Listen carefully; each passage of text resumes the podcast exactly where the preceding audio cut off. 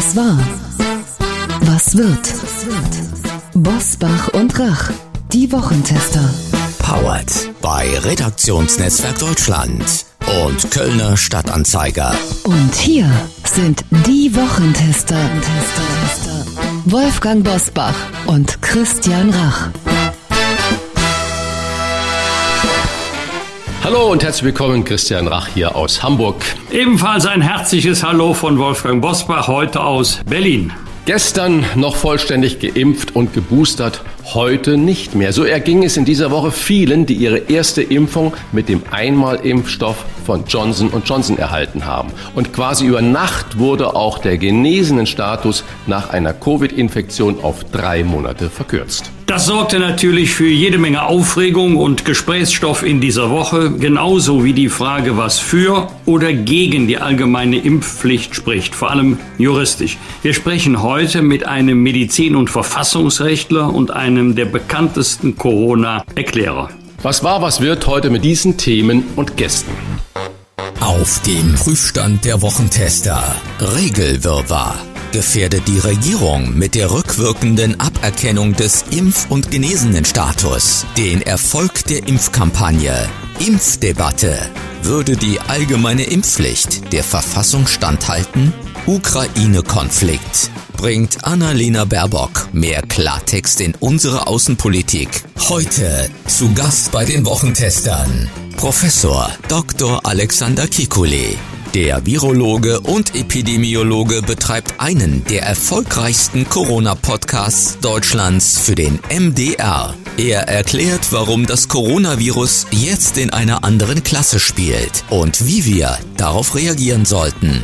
Professor Josef Lindner der Verfassungs- und Medizinrechtler beschäftigt sich seit zwei Jahren mit der Frage, ob eine allgemeine Impfpflicht juristisch Bestand haben würde. Seine Bewertung in dieser Folge der Wochentester.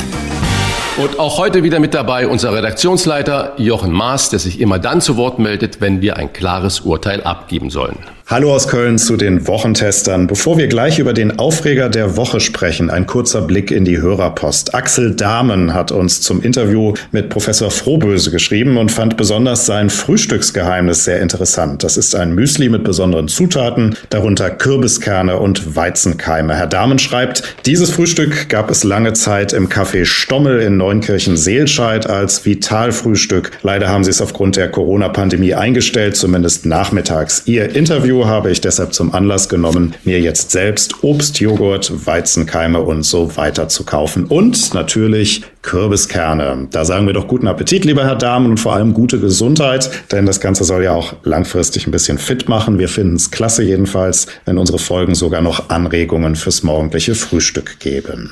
Herr Damen hat uns noch gefragt, wie ein Antigen-PCR-Test zwischen geimpft und infiziert unterscheidet. Das ist eine Frage, die wir gleich in dieser Folge an unseren Experten Alexander Kekulé weitergeben werden. Und jetzt starten wir in die Top-Themen der Woche mit dem Aufreger der Woche. Ich sage nur genesenen Status und Aberkennung des Booster-Status für Johnson Johnson Geimpfte. Dazu hat uns zum Beispiel Thorsten Kropp geschrieben, der wurde im Juni 2021 mit Johnson Johnson geimpft, hat sich im Dezember mit Moderna boostern lassen, hat also brav alles mitgemacht, wie er uns schreibt, und sich an die Regeln gehalten und nun verliert er über Nacht seinen Impfstatus. Für Herrn Kropp ist das, Zitat, ein kommunikatives Desaster. Wir gehen dem Fall nach und dazu übergebe ich jetzt an euch. Wie war die Woche? Wolfgang Bosbach und Christian Rach sind die Wochentester.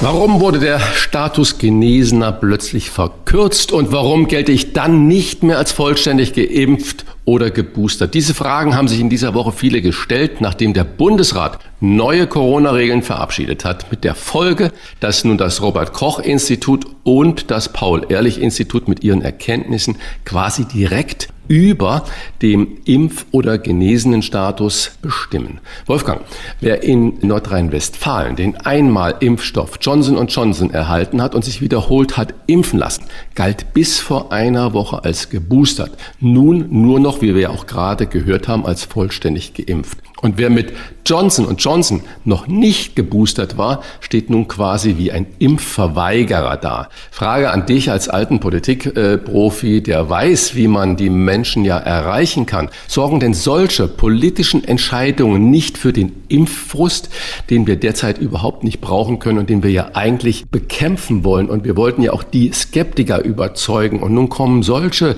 ich sage mal, PR-mäßigen GAU-Situationen daher und frustrieren diese Menschen. Ja, da muss man gar nicht lange drum herum reden. Der Hörer hat mit seiner Bewertung des Sachverhaltes völlig recht. Du auch.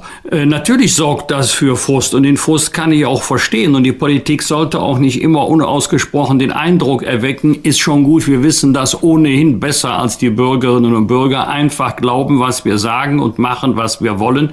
Es ist ein Unterschied, ob politische Entscheidungen, es ist ja eine politische Entscheidung, ob diese Entscheidung verkündet wird oder ob sie erklärt erklärt wird. Ich habe auch verzweifelt nach einer Erklärung gesucht und kann mir das nur so ganz persönlich erklären, dass es jetzt im Zuge der Pandemie der letzten zwei Jahre Erkenntnisse, Entwicklungen gegeben hat, wo man sagt, nee, also der vollständige Impfschutz erliegt nicht erst nach sechs Monaten, sondern schon nach drei Monaten. Aber das Ganze muss ich auch so kommunizieren, dass die Betroffenen es nachvollziehen können. Also ähm, ich habe heute Morgen noch gelesen, die höchste Inzidenz in Deutschland hat Bremen. Die höchste Impfquote in Deutschland hat auch Bremen. Auch das müsste einmal näher erläutert werden, denn ansonsten wurde ja immer erklärt, je höher die Impfquote, desto niedriger die Wahrscheinlichkeit, dass man infiziert hat und einem schweren Verlauf erliegt oder unterliegt. Also im Zuge der Pandemie hat man natürlich neue wissenschaftliche, medizinische Erkenntnisse gewinnen können.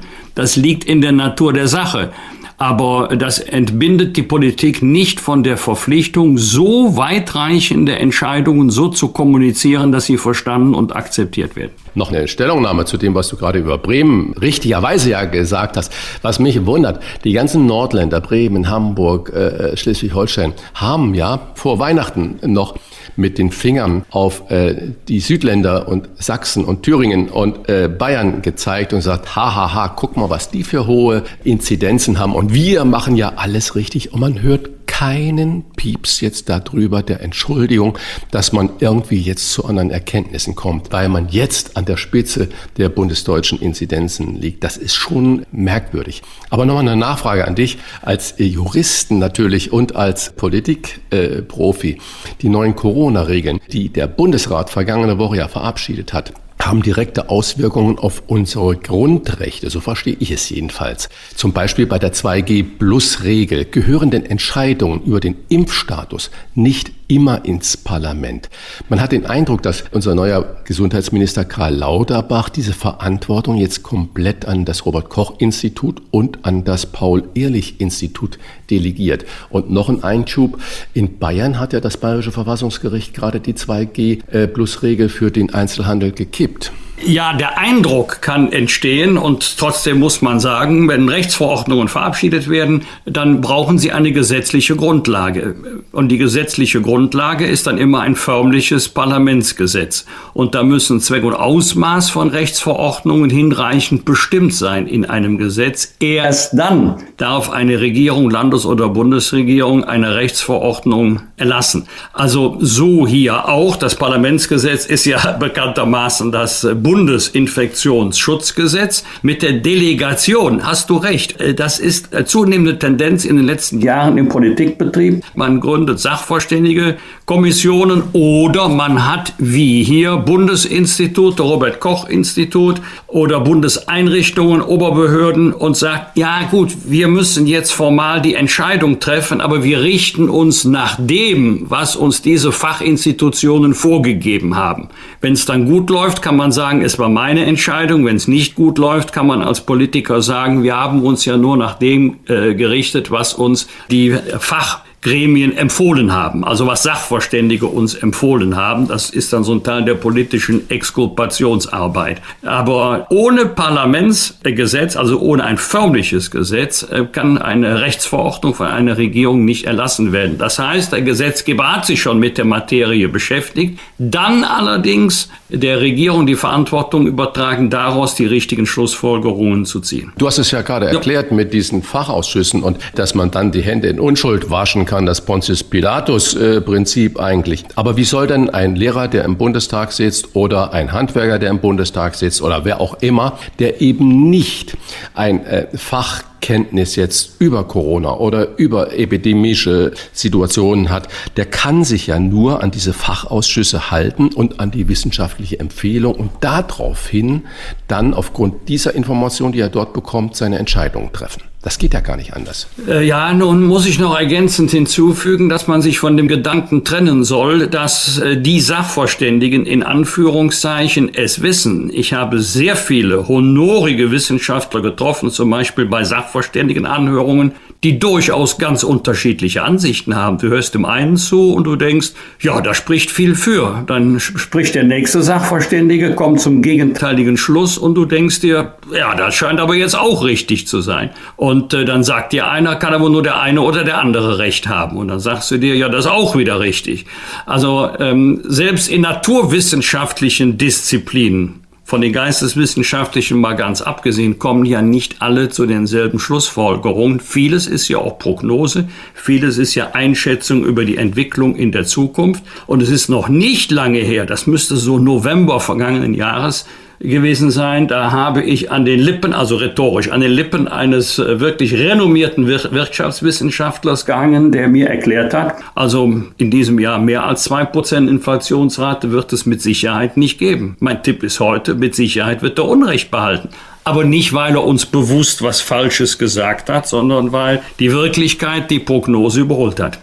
Bundesaußenministerin Annalena Baerbock hatte in dieser Woche zu Beginn ihrer Amtszeit wirklich eine harte Nuss zu knacken. Mehr als zwei Stunden verhandelte sie mit ihrem russischen Amtskollegen Sergei Lavrov in Moskau über den Ukraine-Konflikt. Ihre Botschaft? Im gemeinsamen Haus Europa könne man nur zusammenleben, wenn alle die Regeln einhalten und einander nicht mit Gewalt drohen. Lieber Christian, Einige Leitartikler fanden noch vor ein paar Wochen Cem Özdemir wäre der bessere Außenminister gewesen und geworden und Annalena Baerbock doch besser Landwirtschaftsministerin. Jetzt ist es umgekehrt. Was ist dein erster Eindruck von ihr? Ich habe ja auch äh, zu den Skeptikern gehört und äh, wo ich gesagt habe, oha, das könnte ähm, eine Schuhnummer zu groß sein, aber bisher hat sie meines ähm, Erachtens ihren Job ganz gut gemacht. Äh, sie hat keine Fettnäpfchen betreten und oder irgendeinen großen Fauxpas gemacht, aber sie hat auch irgendwo deutlich ähm, die deutsche Position oder ihre Position oder die der Regierung kundgetan. Also bisher äh, finde ich, sollte man ihr weiterhin diese Chance auch geben, das zu machen. Der blasse Heiko Maas, ich würde sagen, dem steht sie zumindest im Moment in nichts nach. Und ich habe eine Karikatur diese Woche in der Zeitung gesehen, Lavrov dann mit ihr beide vom Rücken her und dann hat äh, Lavrov auf der Karikatur gesagt, wer war das jetzt nochmal? Und äh, nun kennen wir ja seit, äh, ich glaube, 17, 18 Jahren ist Lavrov äh, russischer Außenminister mit allen diplomatischen Wassern gewaschen und ein Hardcore-Rhetoriker. Äh, das ist ja schon irre. Aber ich glaube, äh, bisher müssen wir uns für unsere Außenministerin nicht schämen, sondern sie macht da einen ganz passablen Eindruck. Und von Cem Özdemir habe ich bisher noch nicht so viel gehört. Einmal hat er ein Statement über Tierwohl abgegeben.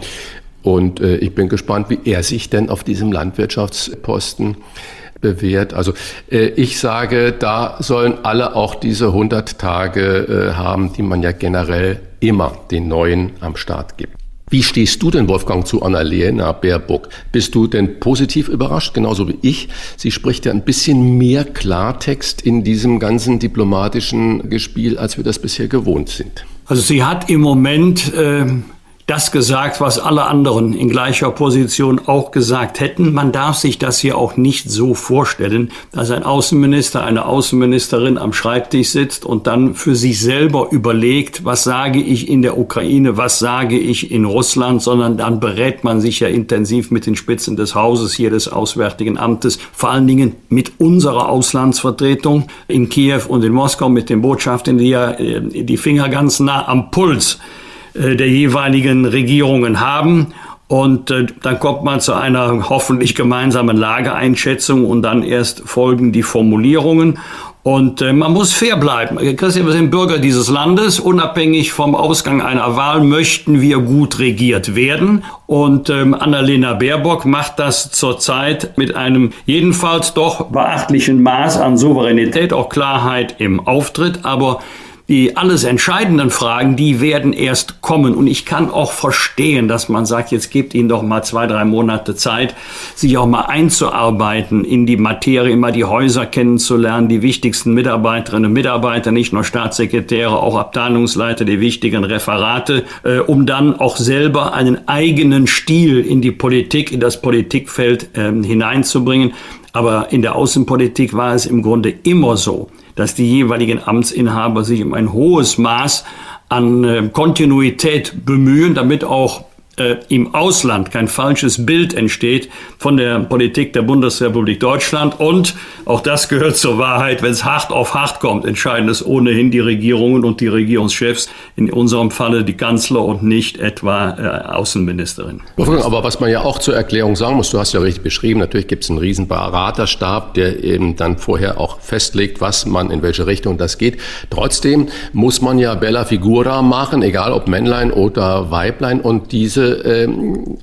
die dann da an der Spitze stehen, die haben eben nicht den kleinen Knopf im Ohr, der ihnen dann ja ähm, sagt, jetzt sag bitte das und jetzt sag das, weil dann im Hintergrund im Ü-Wagen irgendjemand sitzt und in der Regie ihnen die Anweisung gibt, sondern man muss in der Situation natürlich dann äh, sich bewähren äh, und auch spontan sein und Haltung bewahren. Und äh, ich bin ja auch ein paar Ministerien da, wo ich da öfters zu tun habe in Berlin und das weißt du natürlich als Politik-Insider noch viel, viel viel besser als ich. Unabhängig, wer da oben dann der Chef, die Chefin an der Spitze ist, die Mannschaft, die da spielt, ist in der Regel, bis auf vielleicht die zwei Staatssekretäre, immer die gleiche. Das heißt, das muss man sich ja auch bewusst machen. Es wird ja nicht das ganze Verwaltungspersonal eines Ministeriums wird ja nicht ausgewechselt, nur weil da jetzt eine andere Partei an der Spitze des Ministeriums steht. Und da ändern sich ja auch nicht äh, die Zuarbeiten im Duktus.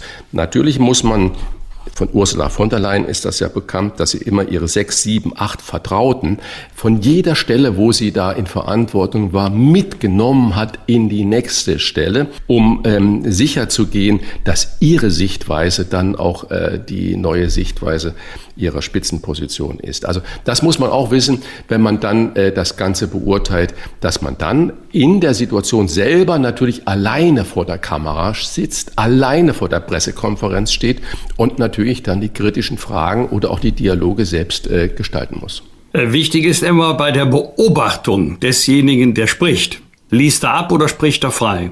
Und immer dann, wenn abgelesen wird, kann man sich ziemlich sicher sein, dass der Text schon vor dem Treffen formuliert wurde, äh, jedenfalls zu 95 Prozent. Das ist auch ein Zeichen von jetzt bloß keinen Fehler machen.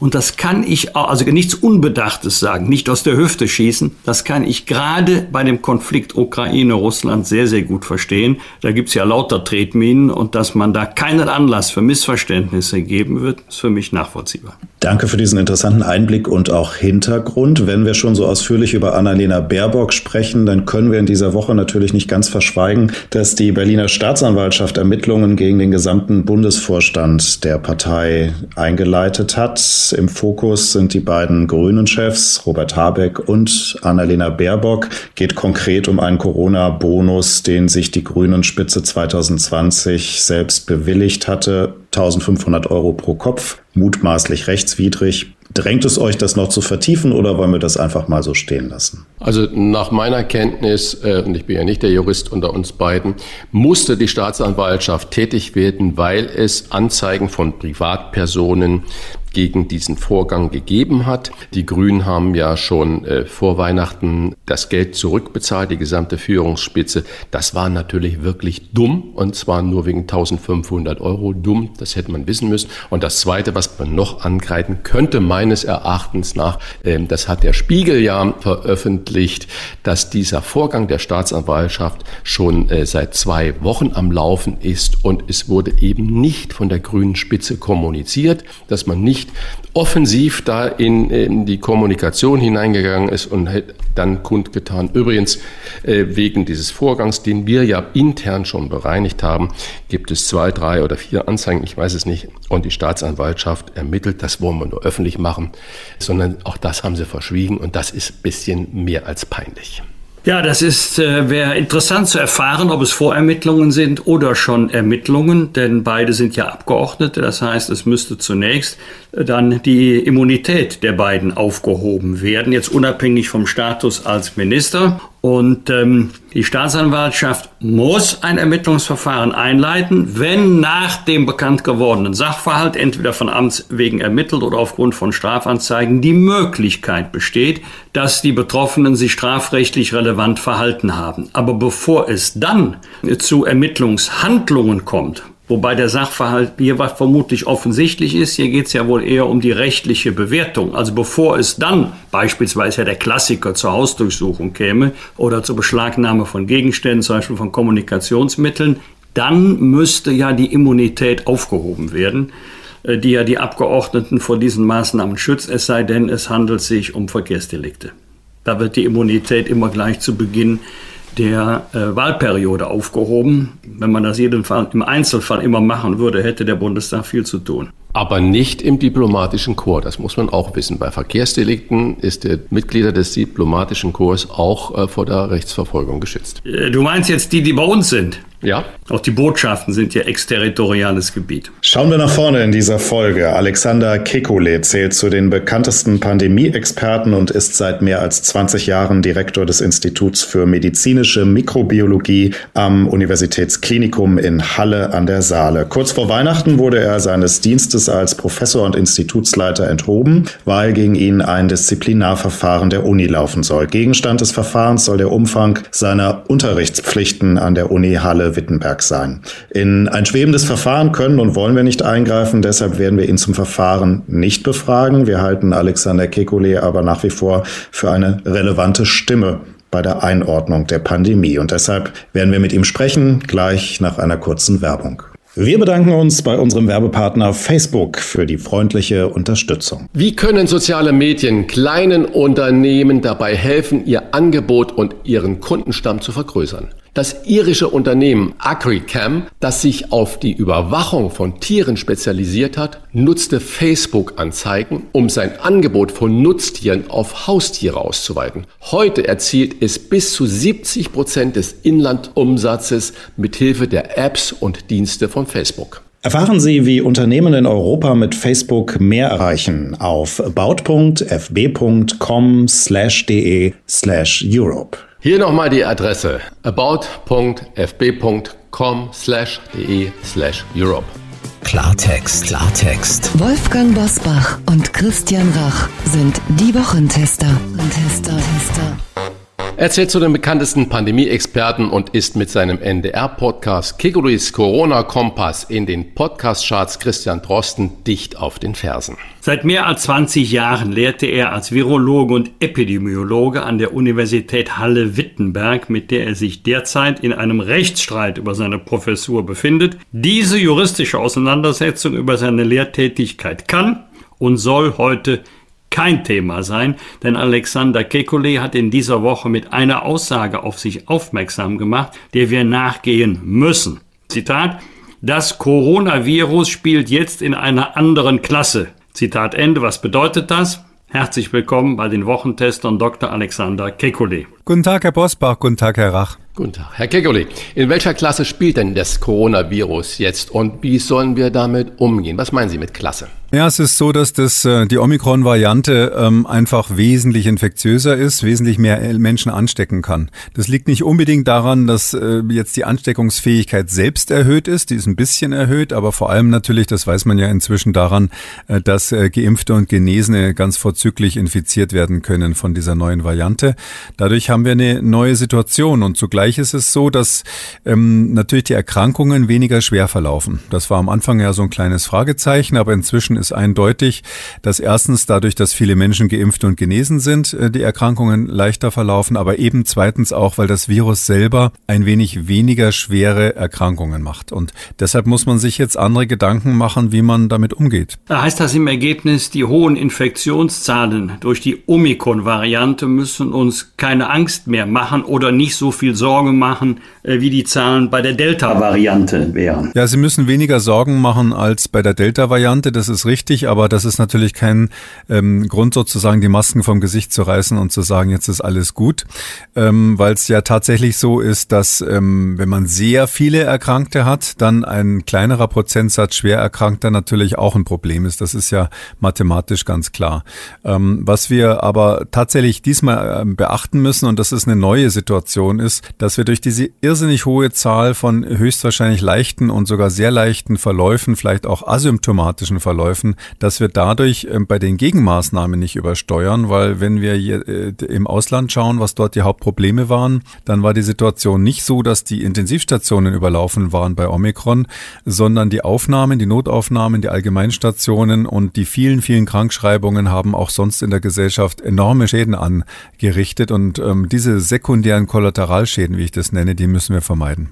Lassen wir mal die Motivation von Boris Johnson in äh, Großbritannien weg, seine innenpolitischen oder parteipolitischen Probleme. Er hat aber ja im Zuge dessen verkündet, fast alle Corona-Schutzmaßnahmen in Großbritannien zu beenden. Die Zahlen sind ja da auch horrende. Konkrete Frage an Sie. Machen mit dem Wissen, dass Sie als Wissenschaftler oder was die Wissenschaft heute hat über Omikron-Variante Quarantänepflichten noch einen Sinn? Also Quarantänepflichten nicht, aber da muss man so ein bisschen sauber unterscheiden. Ähm, technisch gesehen haben wir im Deutschen ja die Quarantäne. Das ist, dass Menschen, die Kontakt hatten zu einem Infizierten, früher mal 40 Tage, darum heißt es so, ähm, quasi sich einsperren müssen, keine Kontakte haben dürfen. Das sind aber Leute, wo man noch nicht weiß, ob sie überhaupt krank werden oder ob sie sich überhaupt angesteckt haben. Bei uns ist die Quarantäne ähm, quasi ein Teil dieser Nachverfolgung. Um, eigentlich die Idee, dass die Gesundheitsämter die Infizierten dann befragen, mit wem hatten sie Kontakt und die Kontaktperson in Quarantäne bringen. Das andere, was man macht, ist ja die Isolierung. Ähm, Isolierung heißt, dass jemand abgesondert wird, der also ähm, nachweislich positiv ist in der PCR oder sogar Symptome hat. Und da kann, muss man meines Erachtens unterscheiden. Die Isolierung macht nach wie vor Sinn, weil diese Menschen auch besonders ansteckend sind. Es wäre unverantwortlich, jetzt zu sagen, jemand, der also Covid hat, auch wenn es sozusagen in Anführungszeichen nur Omikron ist, ähm, muss andere nicht mehr vor Infektionen Infektionen schützen. Aber die Frage ist eben, ob es jetzt noch überhaupt möglich ist, sowas wie Quarantäne zu machen, weil die Gesundheitsämter bei diesen enormen Fallzahlen, die jetzt kommen werden, sowieso mit der Nachverfolgung nicht nachkommen. Das wird mehr oder minder willkürlich sein. Man verbraucht Unmengen von Tests, um diese Quarantänepersonen dann nach einer Weile dann freizutesten. Und man macht natürlich enorme Disruptionen von der Gesellschaft, vom Sozialleben, vom Wirtschaftsleben bis hin zur kritischen Infrastruktur. Bundesgesundheitsminister Lauterbach hat sie in dieser Woche erneut für eine allgemeine Impfpflicht ab April oder Mai ausgesprochen, um mit mehr Geimpften vor die befürchtete Herbst-Winterwelle 22-23 zu kommen. Brauchen wir Ihrer Überzeugung nach diese allgemeine Impfpflicht wirklich? Ist sie notwendig? Also ich war schon bei der Delta-Variante gegen die allgemeine Impfpflicht. Ich äh, sag mal so selbstbewusst, ich glaube, ich war einer der ersten, der ähm, sich aus der Deckung gewagt hat und die Impfpflicht für entsprechendes Fachpersonal gefordert hat, also für die Menschen, die schwerstkranke und Alte behandeln. Da, da bin ich der Meinung nach wie vor, und das ist ja auch bei uns eingeführt worden, äh, dass wir die Impfpflicht brauchen. Könnte auch begründen, warum. Aber die allgemeine Impfpflicht ist aus meiner Sicht schon rein epidemiologisch bei Delta nicht erforderlich gewesen und deshalb auch nicht angemessen und jetzt natürlich bei Omikron noch viel weniger. Die Überlegungen von Herrn Lauterbach kann ich ganz ehrlich gesagt nicht nachvollziehen, obwohl ich ihn wirklich sehr schätze. Ich freue mich auch, dass wir einen Bundesgesundheitsminister haben, der von der Sache, die er da zu tun hat, wirklich viel versteht. Aber es ist ähm, in diesem Fall natürlich so, dass ähm, wahrscheinlich auch Herr Lauterbach keinen ähm, Telefondraht zum Gott der Viren hat und keiner weiß deshalb, äh, welche Variante dann im Herbst kommt wenn im Herbst eine Omikron-ähnliche Variante käme, was durchaus möglich ist, weil Omikron, wenn Sie so wollen, der modernste Typ von Virus ist. Also das ist quasi das allerneueste ICE-Modell, äh, wenn man das mit der Dampflokomotive vergleicht. Und die Wahrscheinlichkeit ist hoch, dass das nächste dann noch einen Ticken besser wird und nicht wieder sozusagen old-fashioned. Deshalb, wenn das Virus im Herbst so ähnlich ist wie Omikron oder noch besser als Omikron aus virologischer Sicht, dann wird eine Omikron-Infektion mehr oder minder davor schützen. Aber das bedeutet, bedeutet dann auch, dass die jetzigen Impfstoffe eben nicht davor schützen, weil die ja schon bei Omikron kaum wirksam sind. Ähm, und deshalb verstehe ich nicht, wieso man sich sozusagen mit Impfstoffen, die mal gemacht wurden gegen die ursprüngliche Wuhan-Variante, also gegen den aller, allerersten Prototyp dieses Virus, äh, warum man diese Impfstoffe jetzt verpflichtend machen soll für eine künftige Variante, wo man die Eigenschaften noch überhaupt nicht kennt. Äh, zwei Dinge dazu. Erstens haben Sie Stichwort Gott der Viren gerade gegeben. In einem Gastbeitrag für Fokus haben Sie Omikron als Messias-Variante bezeichnet. Was meinen Sie damit? Und zweite Frage. Die Hersteller von den äh, Impfstoffen, die sind ja inzwischen so weit, dass sie sagen, wir können die Impfstoffe einer Grippeepidemie so verändern, dass sie dann auf das jeweilige Virus wirklich auch ansprechen. Sind das dann nicht Lösungsvorschläge? Ja, die, die Messias-Variante, das, ja? das, ist, ich muss das sagen, damit ich mich nicht mit fremden Federn schütze. Das hat ein äh, Freund von mir, hat dieses, diese, dieses Wort mal für ein, ein Begriff, äh, die Tatsache, dass also ein, ein Virus kommen könnte, rein theoretisch, eine Variante kommen könnte, die uns hauptsächlich immunisiert, aber schwach krank macht, kaum krank macht und dadurch natürlich wie eine Universalimpfung funktioniert, wesentlich besser funktioniert als die menschengemachten Impfungen. Und das ist natürlich die Hoffnung der Virologen. Und da das so eine Art Erlösungseffekt hat, hat er netterweise das Messias-Variante genannt. Ich habe das übernommen. Wir wissen noch nicht, um das zu betonen, ob Omikron das sein kann. Das weiß man leider immer erst hinterher.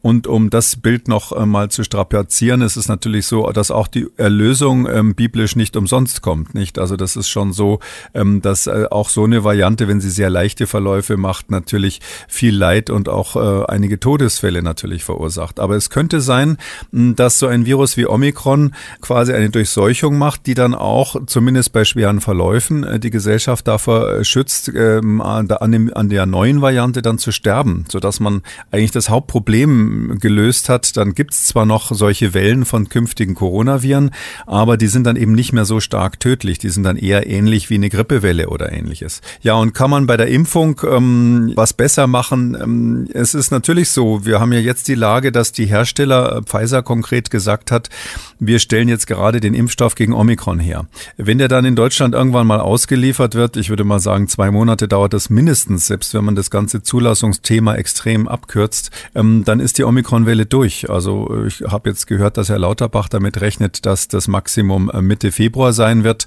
Ähm, das heißt also, auch der Bundesgesundheitsminister geht davon aus, dass der äh, angepasste Impfstoff, der dann gegen Omikron ist, weit nach dem Ende der Omikron-Welle kommt. Und dann ist natürlich, wenn man zugleich ähm, äh, davon ausgeht, ich nehme jetzt einfach mal die Zahlen, die auch das Robert-Koch-Institut so entworfen hat, dass man mehrere hunderttausend Fälle am Tag hat, dann haben sie natürlich am, am Schluss eine Bevölkerung, wo viel, große Teile durchimmunisiert sind. Ob man das will oder nicht, keiner hätte je gesagt, das wollen wir freiwillig machen, äh, sozusagen absichtliche Durchseuchung.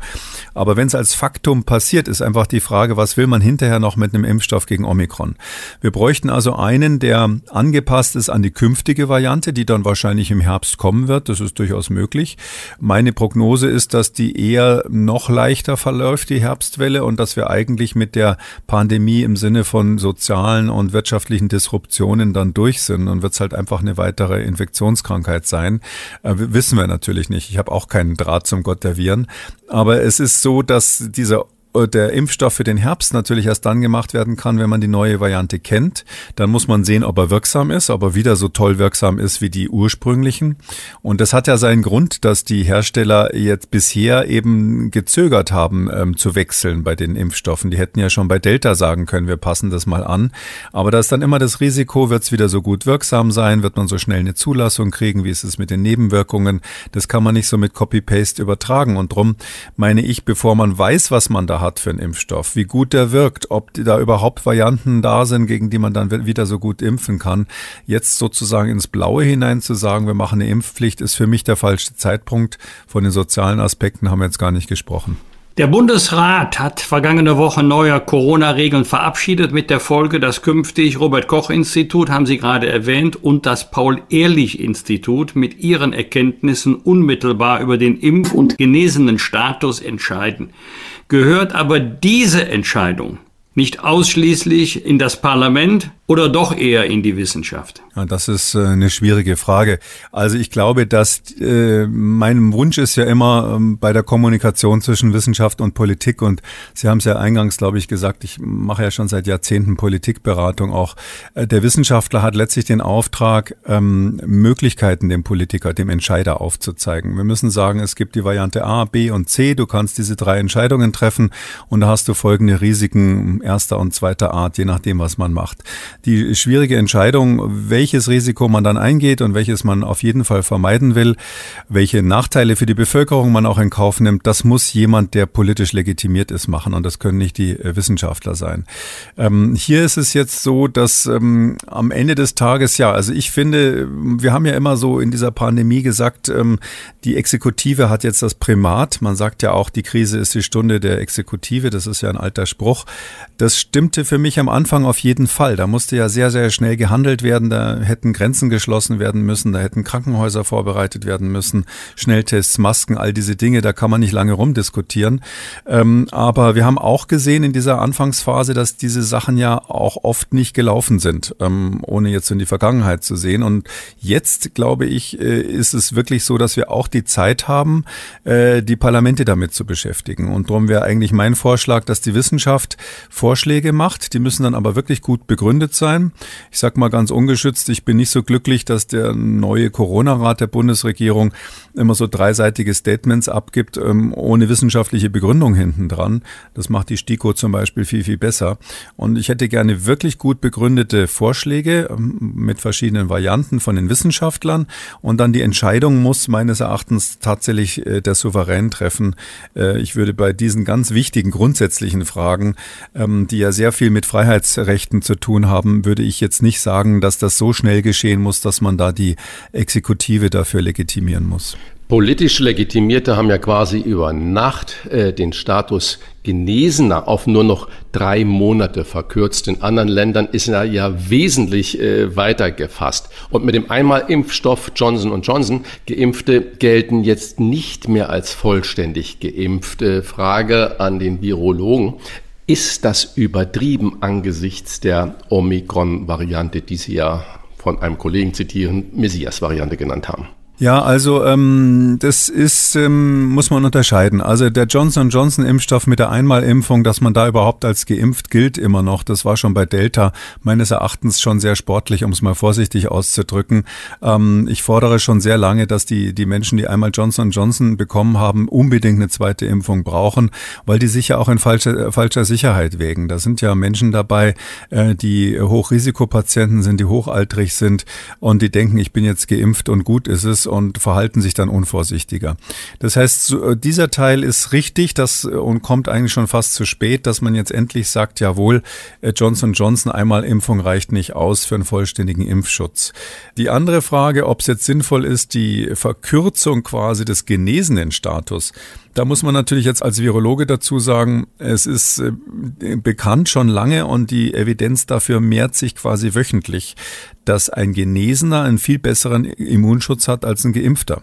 Ähm, das ist, Achtung, überhaupt kein Aufruf, sich freiwillig infizieren zu lassen. Das würde ich auf keinen Fall irgendjemanden empfehlen. Äh, es ist immer noch ein Virus, was gerade noch in der Fledermaus war und irgendwie auf den Menschen übergeschwappt ist und keiner weiß genau, was das für Eigenschaften hat. Aber trotzdem, es ist de facto so, die, die sich infiziert hatten, die haben ein, eine Immunabwehr, die viel besser insbesondere gegen neue Varianten dann wirksam ist, weil eben nicht nur dieses berühmte Spike-Protein des, des Virus erkannt wird, äh, also das, was auch in den Impfstoffen drinnen ist, sondern auch ganz andere Eigenschaften des Virus bekämpft werden durch die Immunität, die durch die echte Infektion stattfindet. Das heißt also, ähm, wenn wir jetzt nun wissen, dass die äh, Immunität nach der Infektion breiter ist und länger anhält, also breiter im Sinne von neuen Varianten. Ähm, und ähm, da muss ich dann, und wenn wir wissen, dass der Impfstoff, der zur Verfügung steht, gegen den Wuhan-Typ gemacht wurde, danach gab es ja den Typ, der in Norditalien ausgebrochen ist, danach dann irgendwann Alpha, weitere Varianten, dann kam Delta, jetzt haben wir Omikron. Das heißt, dieser Impfstoff ist in gewisser Weise ein Oldtimer ähm, in, in pandemischen Zeit, äh, Zeitaltern gesprochen. Und dass man sagt, also die Geimpften haben neun Monate Schutz, juristisch gesehen, gesehen und die Genesenen nur drei Monate. Da muss ich einfach sagen, dafür gibt es absolut keine wissenschaftliche Begründung. Man könnte höchstens sagen, wegen, wegen Omikron heben wir das Ganze überhaupt auf. Also wir sammeln die Impfpässe wieder ein und sagen, wer nicht getestet ist, darf nicht rein. Das wäre das wäre eine mögliche Konsequenz. Aber diese, diese Diskrepanz zwischen den Genesenen und den Geimpften, das kann man äh, im Moment wissenschaftlich nicht begründen. Und ich glaube, wir haben es jetzt mit einer Bevölkerung zu tun inzwischen, die doch diese Dinge mehr oder minder versteht.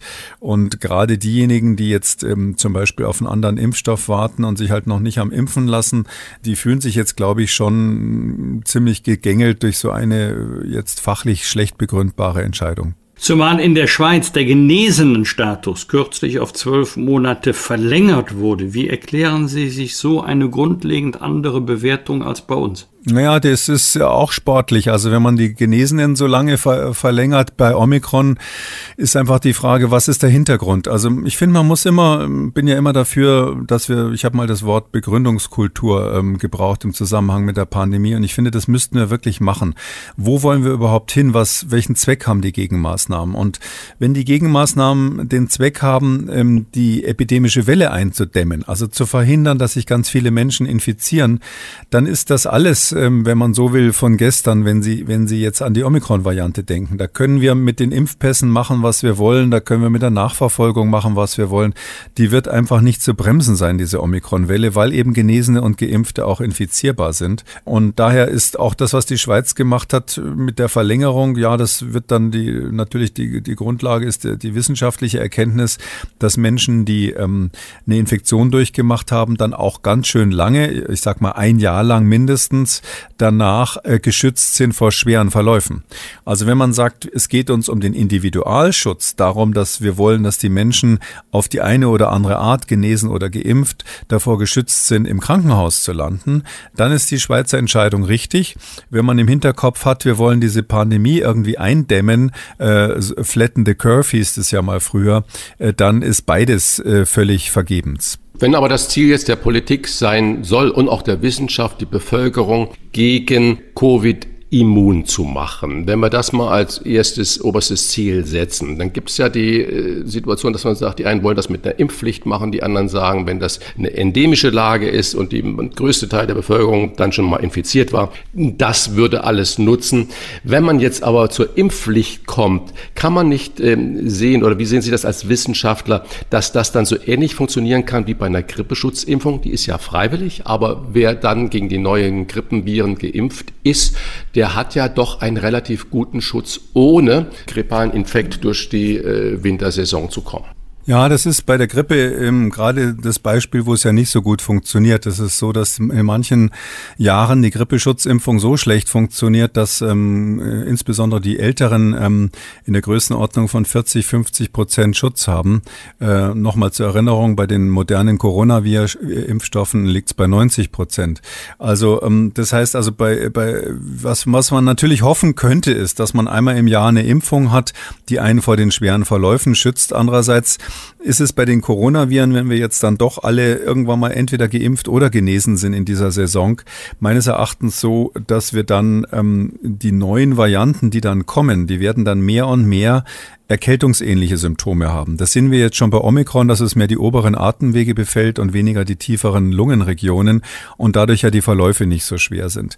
Das wird wahrscheinlich eine Tendenz sein, die so bleibt. Und wenn es so ist, dann wären die Altersgruppe, wo man tatsächlich irgendwann mal, das ist jetzt Zukunftsmusik, drüber nachdenken muss, ähm, ob da eine Impfung sinnvoll ist, tatsächlich die Kinder, weil man, weil die ja zum ersten Mal in ihrem Leben dann Kontakt mit diesem Virus haben, wie das dann auch immer aussieht. Und falls diese Verläufe bei Kindern, das wissen wir ja noch nicht, dann in, in Zukunft so sind, dass wir sagen, Mensch, das ist dann doch so eine Gesundheitslast, dass die Impfung besser ist, dann wird man vielleicht irgendwann die Impfung im Kindesalter empfehlen, so wie es bei anderen Erkrankungen ja auch ist, wissend, dass die Erwachsenen früher oder später eben mit den ähm, mit diesem SARS-CoV-2, wie dieses Virus ja heißt, ja dann ohnehin irgendwann mal Kontakt hatten. Äh, möglicherweise muss man die gar nicht mehr impfen, wenn sie einmal im Jahr äh, in der in der Erkältungssaison das Virus sowieso erleben. Unterstellt jetzt nur einmal für Zwecke dieses Podcasts unterstellt, wir hätten am 1. Mai ähm, die allgemeine Impfpflicht gesetzlich verankert. Hätten wir denn dann, also in drei Monaten, so schon den richtigen Impfstoff, den wir brauchten im Hinblick auf eine befürchtete neue Welle im nächsten Herbst-Winter? Da würde ich mal ähm, ähm, sagen, nein. Also das hätten wir auf gar keinen Fall, weil ähm, Sie müssen sich das so vorstellen, bis Sie, jetzt ist erstmal Omikron am Drücker unter den Viren. Das ist ja quasi so ein Krieg im Mikrokosmos. Jeder will da vorne sein, äh, wenn ich das mal so psychologisch deuten darf. Das ist natürlich mehr ein statistisches Phänomen und das wird so sein, bis da eine neue Variante sich dann rausgemändelt hat und wiederum Omikron verdrängt hat. Äh, das, äh, und jetzt kommt der Sommer bei uns. Das heißt also, da gehen die Infektionszahlen sowieso runter. Bis wir also wirklich dann wissen, wie die neue Variante aussieht, die im Herbst eine Rolle spielt, wird es September sein. Vielleicht, vielleicht wissen wir es schon im August. Und dann müssen Sie sich vorstellen, muss der Impfstoff ja erstmal ähm, angepasst werden. Dann muss, muss in Studien ausprobiert werden, ob der funktioniert, ob die Nebenwirkungen genauso sind. Ähm, möglicherweise wird man auch versuchen, einen Universalimpfstoff zu produzieren, der gegen äh, verschiedene Varianten ähm, wirkt, weil nicht gesagt ist, dass weiterhin auf der ganzen Welt immer die gleiche Variante sich durchsetzt. Könnte durchaus sein, dass man regional dann Unterschiede hat im Herbst. Und ähm, bei diesem ganzen Bild kommt dann am Schluss die Zulassung und dann wird erst produziert, ähm, beziehungsweise vielleicht parallel zur Zulassung. Das heißt, wenn der Impfstoff dann im September, Oktober zur Verfügung steht, dann ist das eine sportliche Hochleistung. Wir sind ja jetzt gerade schon im Bereich des Spekulativen. Äh, Herr Professor Gegoli, was wäre denn Ihre Empfehlung für den Umgang mit der Pandemie äh, zwar hier in diesem Jahr 22 und wann werden wir so etwas wie wieder wie Normalität erleben? Sprich auch, was glauben Sie, wann haben wir den Höhepunkt der Omikron-Welle erreicht?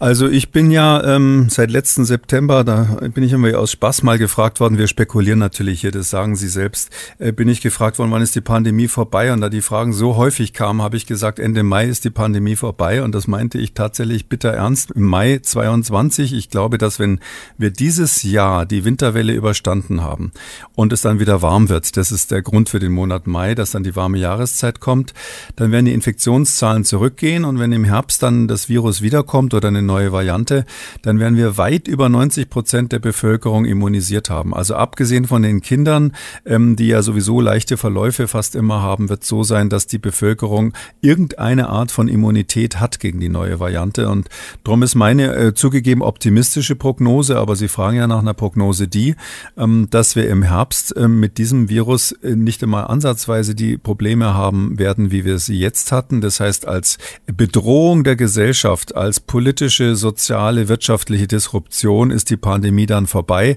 Streng virologisch gesehen spricht man natürlich dann nicht vom Ende der Pandemie, sondern man sagt in der Tat, das Virus ist dann endemisch geworden, aber es ist natürlich als Virus noch da. Mensch, Ärzte müssen so viele Infektionskrankheiten lernen. Das ist eine Seite mehr im Buch der Infektionskrankheiten und mit dem werden wir dann leben müssen. Zum Abschluss reichen wir Ihnen gerne eine Hörerfrage von Herrn Axel Dahmen weiter. Herr Dahmen bezieht sich darauf, dass die aktuellen Impfungen im Körper eine Antikörperreaktion auslösen, auslösen sollen, ebenso wie es das natürliche Virus vermag. Der Hörer würde gerne wissen, anhand welcher Kriterien ein Antigen oder ein PCR-Test unterscheidet zwischen einer Infektion und einer Impfung, insbesondere bei einer Impfung durch inaktive Viren. Frage, Wie kann das ein Test schaffen, zwischen Impfung und Infektion zu unterscheiden? Ähm, ja, also bei inaktiven Viren ist es so, dass wir zwar Antikörper produzieren, die so ähnlich aussehen wie die Antikörper, die auch bei einer natürlichen Infektion ähm, hergestellt werden. Ähm, es ist aber so, dass dieses Virus, wie der Name schon sagt, sich nicht vermehren kann. Und das muss man sich von der bloßen Dosis mal vorstellen. Also so eine kleine Menge von Impfvirus, die da in, gespritzt wurde, die wird man ähm, nicht mehr hinterher irgendwie nachweisen können. Also da die, die Geninformation, also diese RNA in dem Virus, die ist sowieso bei inaktivierten Viren ziemlich kaputt. Da ist nicht mehr viel übrig von, ähm, sodass, wenn man jetzt nicht gerade die Probe aus der Einstichstelle am Arm nimmt, die PCR negativ sein wird. Das liegt einfach an der schieren Menge und daran, dass diese inaktiven Viren eben kaputt sind, wenn man so will. Ähm, bei den Antigentests ist es natürlich noch ähm, deutlicher. Da müsste ja, die macht man ja den Abstrich im Hals, da müsste ja tatsächlich irgendwie ähm, das Virus im Hals produziert werden und das ist eben bei diesen Totimpfstoffen, wie die dann heißen, nicht möglich und selbstverständlich auch nicht bei den RNA-Impfstoffen, die wir jetzt gerade haben. Das Coronavirus spielt jetzt in einer anderen Klasse. Was er damit meint, hat uns der Virologe und Epidemiologe Professor Alexander Kigoli erklärt. Vielen Dank für das Gespräch. Sehr gerne, bis dann. Herzlichen Dank auch von mir. Gerne, bis dann. Danke. Fragen wir doch, fragen wir doch. Wolfgang Bosbach und Christian Rach sind die Wochentester. Tester, Tester. Die Impfpflicht muss schnell kommen, im April oder spätestens im Mai. Das bekräftigte Bundesgesundheitsminister Karl Lauterbach in dieser Woche noch einmal nachdrücklich. Doch hätte die Impfpflicht überhaupt rechtlichen Bestand? Und diese Frage stellen wir Herrn Professor Josef Lindner, Verfassungs- und Medizinrechtler an der Uni Augsburg, der sich seit zwei Jahren eingehend mit dem Für und Wider einer allgemeinen Impfpflicht beschäftigt. Herzlich willkommen bei den Wochentestern, Professor Lindner. Hallo, ich grüße Sie. Herr Professor, wie gut wäre eine allgemeine, also sagen wir ab 18 Jahre allgemeine Impfpflicht rechtlich abgesichert und was äh, wären die Gründe dafür?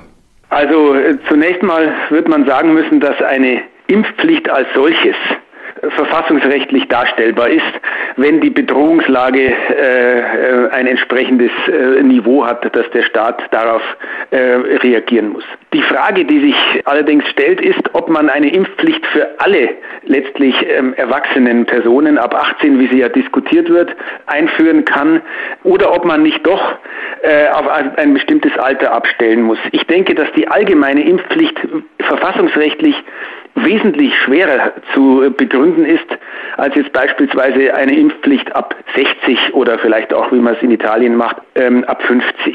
Mal abgesehen jetzt vom Alter, inwiefern sind denn juristische Zweifel vom Verlauf der Pandemie abhängig? Sie haben das gerade skizziert, dass es mit dem Alter unter Umständen schwierig sein könnte. Wie sieht es mit dem Verlauf der Pandemie aus oder anders gefragt, wenn Omikron weiterhin, wie es im Moment sich darstellt, eher mild verläuft, erschwert das juristisch eher die Impfpflicht? Ja, ganz, ganz klar ja. Die Impfpflicht ist ein Eingriff in das Recht auf körperliche Unversehrtheit, das vom Grundgesetz geschützt ist. Das Grundgesetz lässt zwar Eingriffe in, das, in dieses Grundrecht zu, ausdrücklich auch in Artikel 2, allerdings nur zum Schutz hoch- und höchstrangiger Rechtsgüter. Solche Rechtsgüter sind natürlich Leben und, äh, und Gesundheit. Und ob diese Rechtsgüter durch die Pandemie bedroht sind, hängt natürlich von der Wucht, von der Gefährlichkeit, äh, von der Krankheitslast der jeweiligen Virusvariante äh, ab. Wenn diese nachlässt und sich das zu einem, sagen wir mal, äh, gesteigerten Erkältungsvirus äh, entwickeln sollte, dann wäre eine Impfpflicht nicht mehr äh, gerechtfertigt. Und bei Omikron sehen wir ja schon, dass die ähm, Hospitalisierungsraten und die Krankenhausinzidenzen und Intensivbettenbelegung zurückgeht. Deswegen stellt sich schon die Frage, ob hier ähm, Omikron noch das Maß an Gefährlichkeit in Anführungszeichen hat, dass eine Impfpflicht rechtfertigen. Dass die Menschen sich natürlich zweckmäßigerweise impfen lassen, auch gegen Omikron, das ist ja völlig unstreitig, aber es geht ja um die Impfpflicht. Sie, Herr Professor, haben eine Alternative zur allgemeinen Impfpflicht ins Gespräch gebracht. Welche wäre das? Also die Alternative zur allgemeinen Impfpflicht wäre, dass man die Impfpflicht auf die Personen fokussiert, die typischerweise einen schweren Verlauf haben, die typischerweise auf den Intensivstationen und den, den Normalstationen äh, aufgenommen werden. Denn diese sind dann ja dafür jetzt in Anführungszeichen verantwortlich, dass das Gesundheitssystem möglicherweise einer Überlastung droht.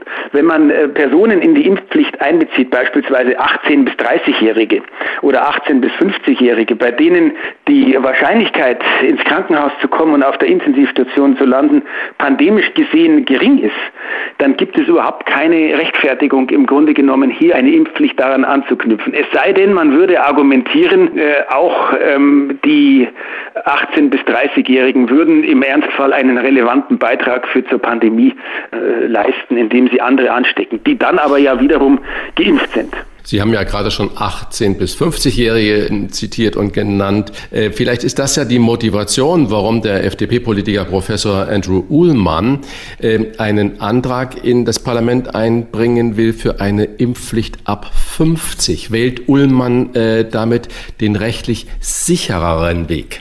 Naja, wenn, ob man von rechtlich sicher äh, überhaupt sprechen kann, äh, das, das ist äh, immer so ein, etwas zweifelhaft. Aber die, die verfassungsrechtlichen Risiken, würde ich mal sagen, ist bei einer Impfpflicht ab 18, sind bei einer Impfpflicht ab 18 wesentlich höher, weil man dort eben einen Personenkreis in die Impfpflicht mit einbeziehen würde, wenn man es ab 18 macht, der typischerweise nicht zur Überlastung des Gesundheitssystems beiträgt. Und wenn man die Impfpflicht ab 50 Jahren machen würde, hätte man ja diejenigen, die von den 18 bis 50-Jährigen dann angesteckt werden könnten, die wären ja geschützt, sodass auch das Argument, alle müssten geimpft sein, eigentlich in sich zusammenfallen würde. Das bedeutet, eine Impfpflicht ab 50 ist auf jeden Fall eine allgemeine Impfpflicht insoweit fortzuführen, wenn man verfassungsrechtliche Risiken minimieren will. Nehmen wir einmal an, die Impfpflicht käme durch den Bundestag, also es gäbe einen entsprechenden Gesetzesbeschluss. Für die Omikron-Welle wäre das sicherlich zu spät. Da dürften wir uns einig sein.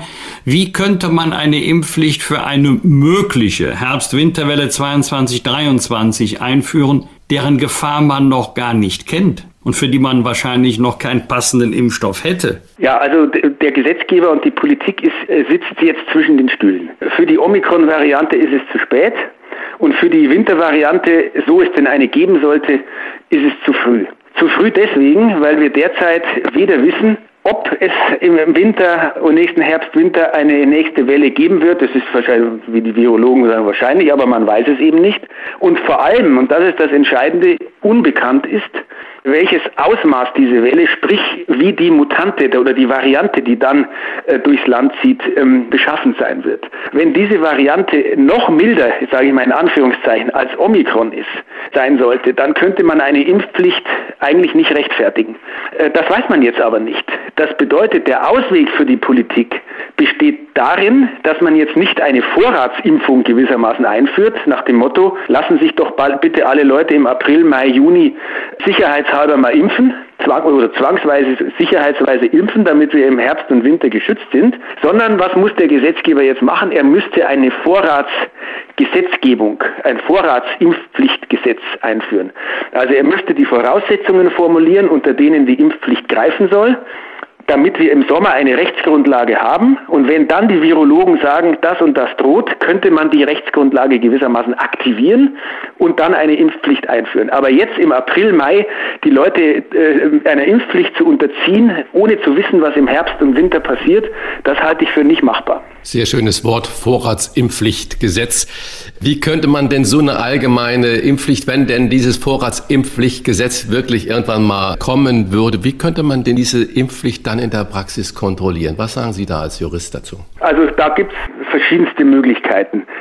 Die, die Möglichkeit, die mit dem größten Risiken oder mit dem größten Streitpotenzial verbunden ist, also die typisch deutsche Variante, würde ich mal sagen, wäre, dass man ein Impfregister äh, einführt. Das wird die deutsche Politik nicht schaffen, ein solches Impfregister äh, rechtzeitig äh, durchzuführen oder einzuführen. Deswegen ähm, würde ich das nicht empfehlen, sondern man kann einfach durch entweder macht man das über die über die Meldeämter, über die Kommunen, die die Bürgeransprache, die äh, ja ähm, über alle Daten verfügen, weil sie ja auch Wahlen organisieren, Wahlunterlagen zuschicken an alle Bürger. Also man könnte das über die Meldestrukturen machen, die Meldeinfrastruktur, oder man macht schlicht und ergreifend die einfachste Lösung, äh, Stichproben, äh, Kontrollen an verschiedenen äh, Örtlichkeiten oder Stellen, wo die Bürger, Bürgerinnen und Bürger dann eben äh, nachweisen müssen, dass sie, ähm, dass sie geimpft sind. Also da gibt es eine Reihe von Möglichkeiten, wie man das kontrollieren kann. Losgelöst jetzt mal vom Thema Impfpflicht, anderes Thema, aber gleicher Kontext. In dieser Woche gab es viel Aufregung um den äh, doch sehr plötzlich verkürzten Status Genesener auf drei Monate. Auch Geimpfte mit Johnson Johnson haben quasi über Nacht rückwirkend einen Teil ihres Impfstatus verloren. Wie beurteilen Sie diesen Vorgang juristisch, verfassungsrechtlich? Also verfassungsrechtlich ist das, äh, sagen wir mal, insofern äh, schwierig, als man ja auch in Pandemiezeiten äh, durchaus noch so etwas wie einen Vertrauensschutz äh, hat, den man aus dem Rechtsstaatsprinzip ableiten kann. Das bedeutet, die Menschen müssen sich auf Veränderungen der Rechtslage rechtzeitig einstellen können und entsprechend disponieren können. Deswegen ist diese Hals-über-Kopf-Aktion, so empfinde ich sie zumindest, rechtsstaatlich nicht ganz sauber. Hintergrund für diese neuen Corona-Regeln, nachdem das äh, RKI und das Paul-Ehrlich-Institut den Impfstatus maßgeblich bestimmen kann, sind ja dieses äh, jetzt vom Bundesgesundheitsminister auf Kompetenzen auf diese beiden Institute verlagert worden, mit Auswirkungen auf unsere Grundrechte.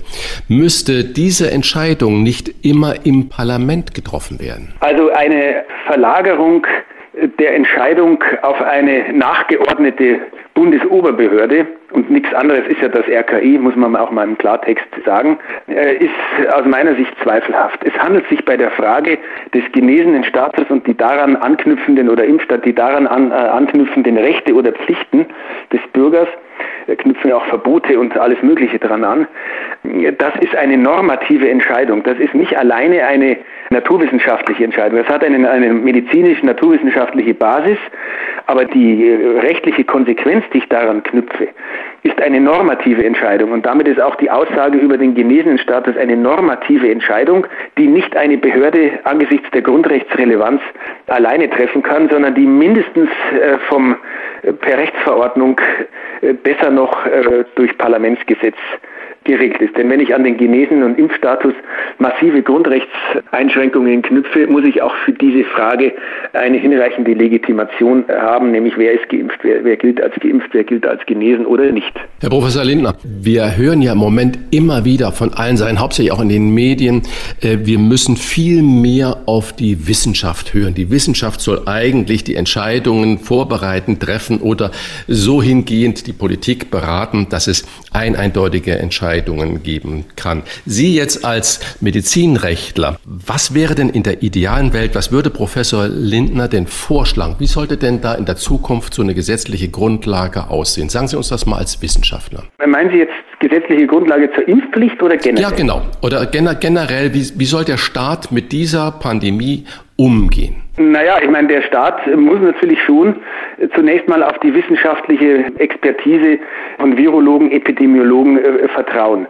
Das ist klar. Man muss aber aus meiner Sicht klar sagen, dass auch wissenschaftliche Analysen aus dem Bereich der Medizin natürlich immer irgendwo auch einen normativen Kontext haben. Wenn ich als Wissenschaftler die Aussage treffe, wir laufen in eine riesige hinein, dann ist alleine mit dieser Aussage bereits eine normative Implikation verbunden, nämlich die Aussage, wir müssen diese Welle verhindern.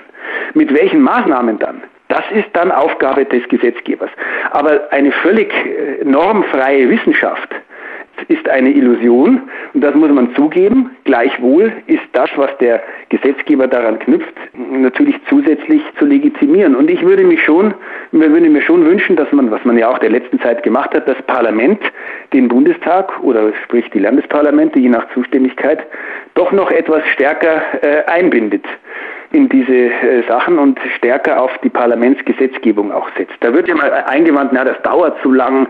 Äh, das muss gar nicht so lang äh, dauern. Bei vielen Sachen, Stichwort Finanzkrise, hat man gesehen, wie schnell das Parlament auch im Ernstfall seriös, gut informiert arbeiten kann. Herr Professor Lindner, jetzt mal jenseits des Themas Verkürzung von genesenen Status allgemeine Impfpflicht eine ganz generelle Frage von mir. Wenn der Gesetzgeber oder der Verordnungsgeber Regeln erlässt, tut er das ja immer in der Erwartung, dass die Bürgerinnen und Bürger sich auch an dieses Regelwerk halten. Und wir beide unterstellen jetzt mal, dass die Regeln, um die es hier geht, auch von den Gerichten auch verfassungsrechtlich gehalten werden.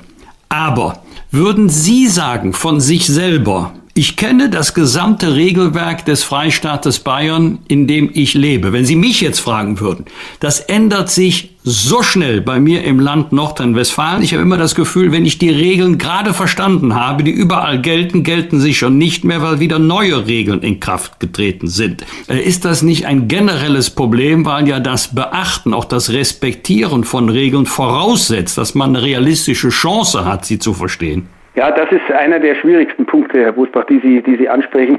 Zunächst mal eine äh, persönliche Bemerkung. Ich befasse mich seit knapp zwei Jahren mit dieser Thematik. Ich lese die äh, bayerische Infektionsschutzmaßnahmenverordnung nahezu täglich und ich muss bei fast jeder Frage, die ich mir stelle, wie ist das jetzt da und da und da, wo muss ich jetzt welche Masken tragen und so weiter, ich muss immer wieder im Gesetzestext nachschauen und es dauert auch immer ein paar Minuten, bis ich das gefunden habe. Das bedeutet, ein Anführungszeichen nicht juristisch informierter Bürger, der sich auch in den Strukturen des öffentlichen Rechts nicht auskennt, hat im Grunde aufgrund der Norm- oder Gesetzeslektüre eigentlich keine Chance, zu verstehen, was wo wie gilt. Das wird halt dann vereinfacht transportiert über Internetseiten der Ministerien, der Gesundheitsämter, da steht das dann schon relativ gut verständlich aufbereitet. Aber der schlichte Normtext, auch das Zusammenwirken der verschiedenen Normebenen, Infektionsschutzgesetz des Bundes, Rechtsverordnungen ähm, des Bundes, Infektionsschutzmaßnahmenverordnungen der Länder, Allgemeinverfügungen ähm, der Länder zu, zu Quarantäne und Isolation, das ist etwas, ähm, was im Grunde Stoff für eine fortgeschrittenen Übung im öffentlichen Recht an der Universität ist. Das kann ein Bürger selber kaum durchschauen.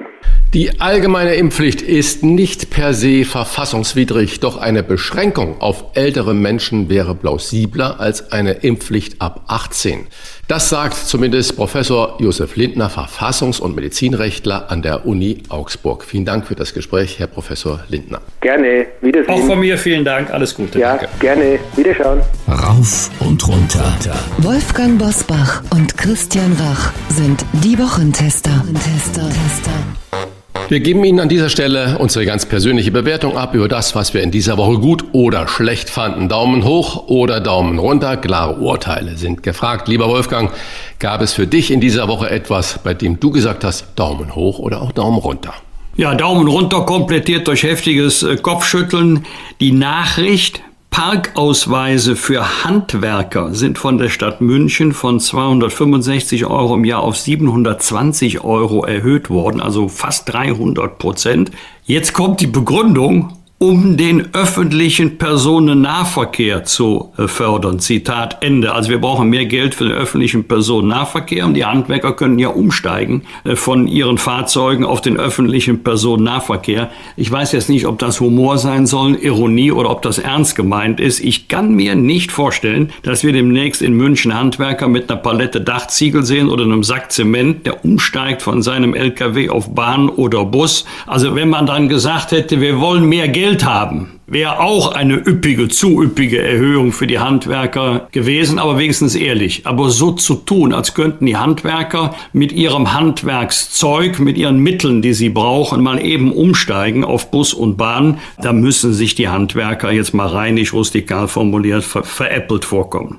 Äh, dasselbe gilt auch für die Antwort der Bundesregierung auf eine Anfrage der Linkspartei. Aus welchen Quellen stammt eigentlich der Strom, den wir nach Deutschland importieren. Wir exportieren Strom übers Jahr, weil wir eine installierte Leistung bei erneuerbaren Energien von deutlich über 100 Prozent haben. Also wenn die Sonne scheint und der Wind weht, dann können wir den Strom gar nicht selber verbrauchen. Dann wird er exportiert. Bei Dunkelflauten müssen wir Strom importieren. Wir hatten sechs äh, Kernkraftwerke noch am Start, drei sind abgeschaltet.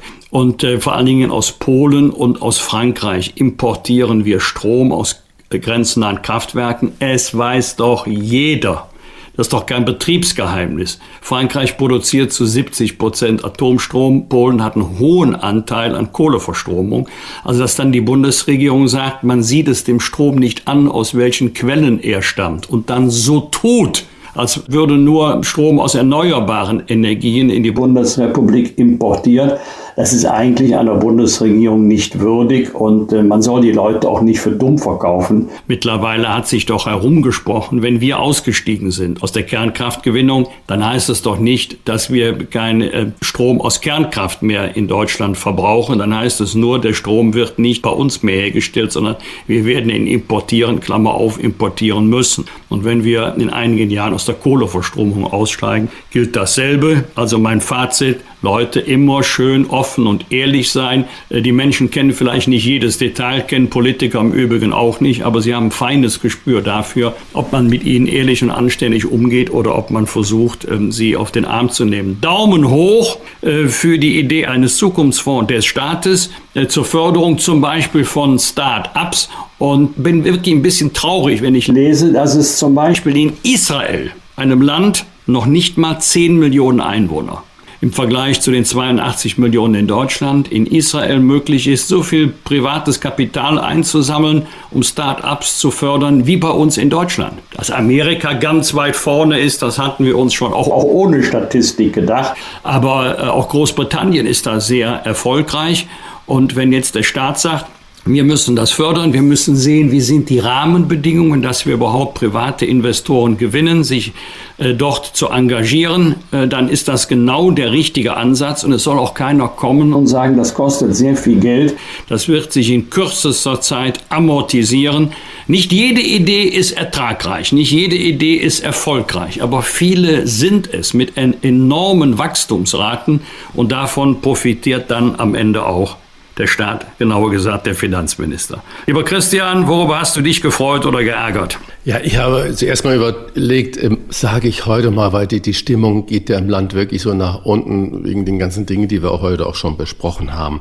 Nur Positives. Und ich fange mal mit dem ganzen Positiven an. Das, äh, das, die wichtigste Nachricht dieser Woche ist ja, dass wir drei Zweitligisten im DFB-Viertelfinale äh, haben, ja. Pokalfinale haben. So. Und von diesen drei Zweitligisten... Mit eine ganz schlechte Verbindung. von diesen drei Zweitligisten sind ja zwei Hamburger Vereine dabei. Der eine hat, glaube ich, im Rheinland irgendwo gespielt und dann eine Bundesligamannschaft rausgekickt. Und die andere hat den Tabellenführer und Meister der Herzen rausgeschmissen. Und ähm, das ist also schon fantastisch. Und das zeigt natürlich, dass wenn man nicht nur die Namen der zweiten Liga heute liest, äh, wer da alles spielt, sondern dass äh, die, die Leistungsdichte schon sehr hoch ist oder umgekehrt formuliert die Leistungsdichte der ersten Liga gar nicht mehr so hoch ist. Also beides äh, geht. Aber das hat mich irgendwie gefreut und vor allen Dingen, es ist nicht immer nur Bayern München, die da stehen. Und jetzt ist auch noch Dortmund raus und jetzt wird's ja richtig spannend. Was werden wir denn für einen Pokalsieger haben? Ist es wirklich Leipzig? Die spielen auch nicht überzeugend. Also äh, das hat mich wirklich gefreut und das ist das Schöne am Pokal. Andere Sachen, Nebenwirkung der Pandemie und das ist äh, auf der einen Seite natürlich auch schade, dass es so ist, aber ich sehe es mal nur positiv. Äh, in Hamburg, in vielen anderen Bundesländern wird es so ähnlich sein, sind 99 Prozent der Klassenräume jetzt, man höre und staune, mit WLAN ausgerüstet. Und ähm, das gab es vor der Pandemie natürlich noch überhaupt nicht und es sind 140.000 äh, digitale Geräte an der Schule. Da sage ich mal Bravo, da hat man wirklich die Hausaufgaben äh, gemacht. Äh, schade, dass wir dafür so eine existenzielle Situation brauchten wie die Corona Pandemie. Dann, was mich auch gefreut hat, und das geht immer so unter jetzt in dieser Zeit, in Deutschland, in Jülich, das ist ja bei euch in, in NRW, lieber Wolfgang, steht der Superrechner schlechthin, ein Quantencomputer der hat eine Leistungsfähigkeit, der sogar alle anderen Rechner, größten Rechner der Welt absolut in den Schatten stellt. Und es ist ganz wunderbar, dass wir bei all den Einschränkungen, die wir über Deutschland auch permanent diskutieren, dass wir diesen Quantenrechner bei uns in Deutschland stehen haben. Er ist nicht ein rein deutsches Produkt, das muss man auch sagen, aber äh, scheinbar sind wir da so gut, dass dieser Standort bei uns da ist. Und darauf setzt er die Wissenschaft und alles enormste Hoffnungen. Und das könnte ein Standortvorteil für Deutschland irgendwann mal werden. Schmunzeln musste ich über eine Nachricht im Spiegel. Wir alle hören ja ebenfalls, wie in England gerade Boris Johnson unter äh, Druck steht und Erklärungsnot steht, weil wohl eine Party die nächste während der Corona-Lockdown-Zeit in Downing Street 10 äh, gefeiert wurde. Und Boris Johnson hat ja wohl gerade die Corona-Pandemie trotz steigender Zahlen und sonst was in Großbritannien für beendet erklärt. Gedankenstrich Zitat dann, damit scheinbar in Downing Street 10 wieder gefeiert werden darf. Also das fand ich eine richtig schöne Interpretation seiner Aktion gerade da in äh, London. Trotzdem ein, zwei negative. Ich, äh, du hattest gerade schon die Kraftwerksdiskussion und wo kommt der Strom her angesprochen. Auch da eine, eine Info. Es gibt ja auch Holzheizkraftwerke. Das heißt, die dann die Fernwärme bedienen und wo es ja auch in den Abrechnungen bisher immer drin stand, aus dem Holzheizkraftwerk sowieso und sowieso kommt ihr, gar, ihr, ihre Wärme und ihre Energie her. Und auch diese Menschen, die ihre Energie aus den Holzheizkraftwerken äh, bekommen, beziehen jetzt Briefe von den Versorgern, wo drin steht, leider müssen wir die Preise um 200, 300 Prozent erhöhen, weil auch unser Holzheizkraftwerk an den Gaspreis gekoppelt ist. Da sage ich als Laie, ja, geht's denn noch? Wie kann das angehen, dass wenn wir da so eine Energieform haben, dass wir die dann an diesen Markt koppeln, ohne dass er damit eigentlich was zu tun hat? Und eine andere Sache, äh, dann höre ich auch auf, wo ich eigentlich wirklich schallend lachen musste, wenn es nicht so ernst wäre. Äh, gestern wurde in München der Untersuchungsbericht, äh, das nur als Vortext, zum Missbrauchsskandal in äh, Bistum München-Freising äh, veröffentlicht. 1500 Seiten von einer neutralen Anwaltskanzlei. Keiner hatte bis jetzt die Zeit, das alles auch in Ruhe durchzulesen und zu studieren, was da alles rauskommt. Wir kennen die ganzen Geschichten. Missbrauch in der Kirche ist ja scheinbar ein Fass ohne Boden. In Köln musste der Wölki äh, mal eine Auszeit sich nehmen. Und dazu passt natürlich eine unglaubliche Meldung. Äh, das Bistum Köln hat einen Prozess verloren. Und zwar gegen seine Chefjustiziarin. Die hatte, weil das Bistum zu Beginn der Pandemie 2020 Homeoffice verordnet hat, hatte sich ihren Bürostuhl mitgenommen aus dem Bistum, aus ihrem Büro, aus dem äh, Bistum und hat ihn mit nach Hause genommen, weil sie sagt, ich habe zu Hause keinen Bürostuhl. Daraufhin wurde sie gekündigt, äh, weil grundsätzlich keine Stühle mitgenommen werden dürfen. Man hat sie dann, obwohl sie Jahre, sehr viele Jahre dort gearbeitet hat, einfach gekündigt.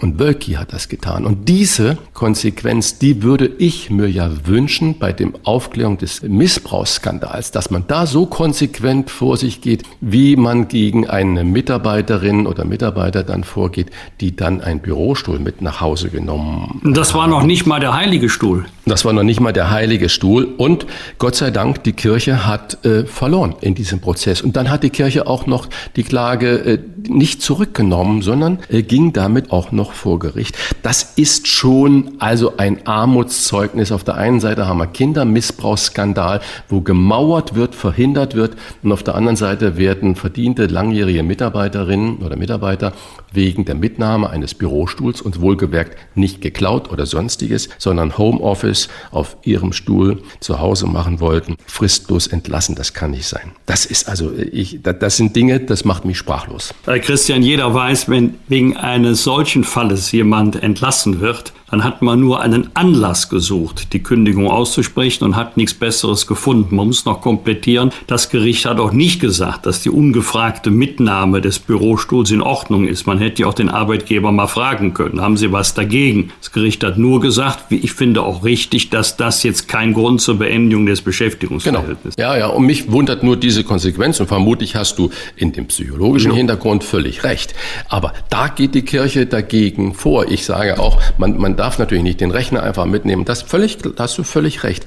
Aber mit welcher Konsequenz da die Kirche gehandelt hat und mit welcher Inkonsequenz ja. beim Kindermissbrauchsskandal vorgeht, 1500 Seiten und vermutlich wird nichts wiedergeben. Bistum Speyer, Speyer hat äh, stolz verkündet, dass sie bisher 1,2 Millionen oder 1,28 Millionen Euro an nachweislich Geschädigte ausgezahlt hat. Das sind inklusive Therapiekosten noch nicht mal 24.000 Euro pro geschädigter Person äh, gewesen. Das sind die Armutszeugnisse, der sich die Kirche eigentlich wirklich stellen muss und nicht in einer Auseinandersetzung über einen mitgenommenen Bürostuhl. Was wird? Was wird? Wolfgang Bosbach und Christian Rach sind die Wochentester. Lieber Wolfgang, die neueste Untersuchung zu den anstehenden Landtagswahlen in Schleswig-Holstein hat gezeigt, dass äh, Daniel Günther der beliebteste Politiker im Land ist, auch bei den SPD-Anhängern und bei den Grünen und dass scheinbar seiner Wiederwahl nichts im Wege steht lässt mich doch da wieder hinkommen, dass es eigentlich nie um die Parteien geht, sondern immer viel mehr um die Person und um die Menschen. Und da komme ich zu meinem ersten Punkt. Am Samstag soll ja der CDU-Parteitag den Ex-Unionsfraktionschef Friedrich Merz zum Nachfolger vom Parteichef Armin Laschet wählen. Auch soll Mario Jaya zum CDU-Generalsekretär gewählt werden. Wird man danach wieder mehr aus deiner Partei hören, Wolfgang? Denn zum Beispiel beim Thema Impfpflicht hört man ja ja bisher recht wenig aus der CDU. Sind die gerade in diesem Führungsfindungsprozess oder sagen Sie, lass diesen Kelch an mir vorübergehen, Impfpflicht? Zum Introitus, das haben ja die Landtagswahlen vor der Bundestagswahl eindeutig belegt dass es ganz entscheidend, vielleicht nicht nur, aber ganz entscheidend auf die Amtsinhaber ankommt und auf deren Standing in der Bevölkerung.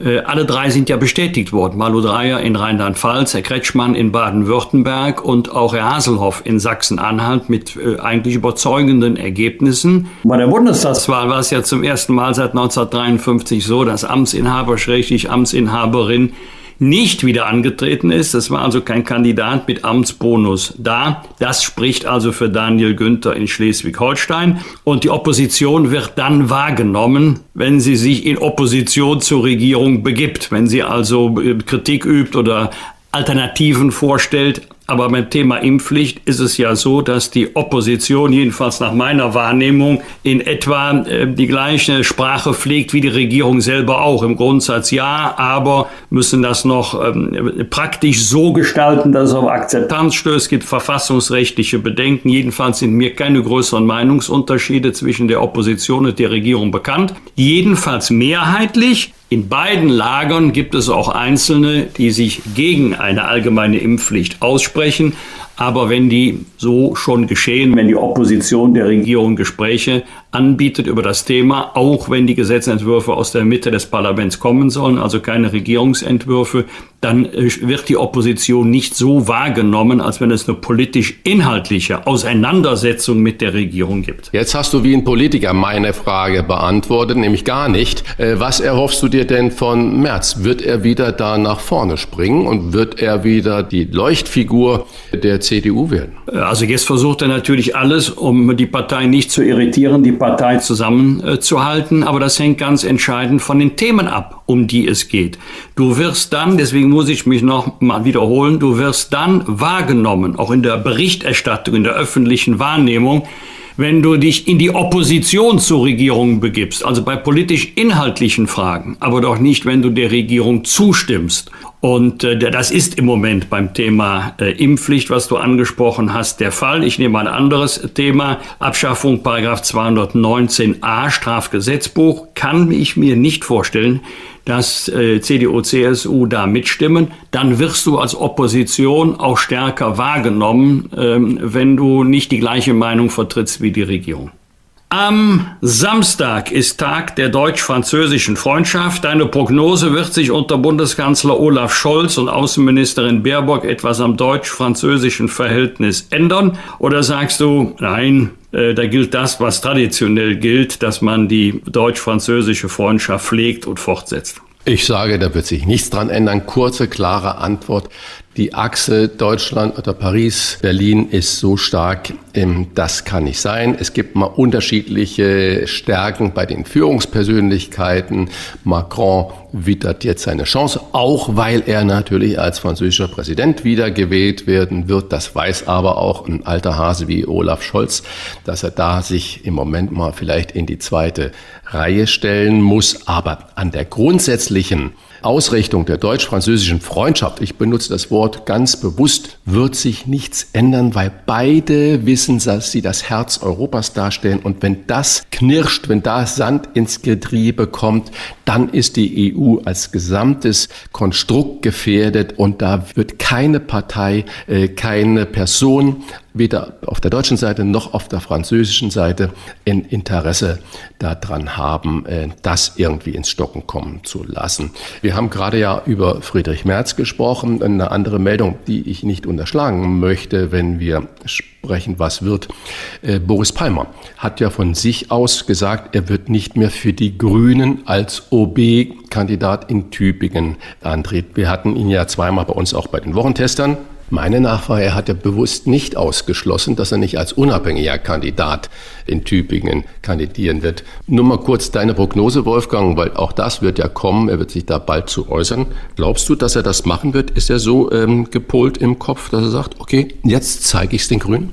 Das halte ich für wahrscheinlich. Ansonsten hätte er ja gesagt, ich trete nicht an dann wäre er weder als Einzelbewerber angetreten noch als äh, Kandidat der Grünen. Das hat er ja gerade nicht gesagt. Er hat auch nicht gesagt, ich trete nicht für die Grünen an, weil gegen mich ein Parteiausschlussverfahren läuft, sondern äh, ich lasse mich doch nicht von den Grünen, von meiner eigenen Partei über den Stein ziehen, dann aber wieder aufstellen als äh, Kandidat für das Oberbürgermeisteramt in Tübingen. Das passt nicht zusammen, sondern er hat gesagt, für die Grünen trete ich nicht an. Daraus ziehe ich jetzt den Schluss, er ist sich ziemlich sicher, sicher, dass er auch im Falle einer Einzelkandidatur äh, gewählt werden würde. Und äh, diese Einschätzung teile ich im Übrigen. Mir ist ja auch jetzt im Moment kein Oberbürgermeister einer deutschen Stadt bekannt mit einer derartigen Medienpräsenz wie Boris Palmer. Und deswegen will er sich das gut überlegt haben jedenfalls besser überlegt haben als die Grünen mit ihrem Parteiausschlussverfahren gegen ihn. Das hilft den Grünen garantiert nicht.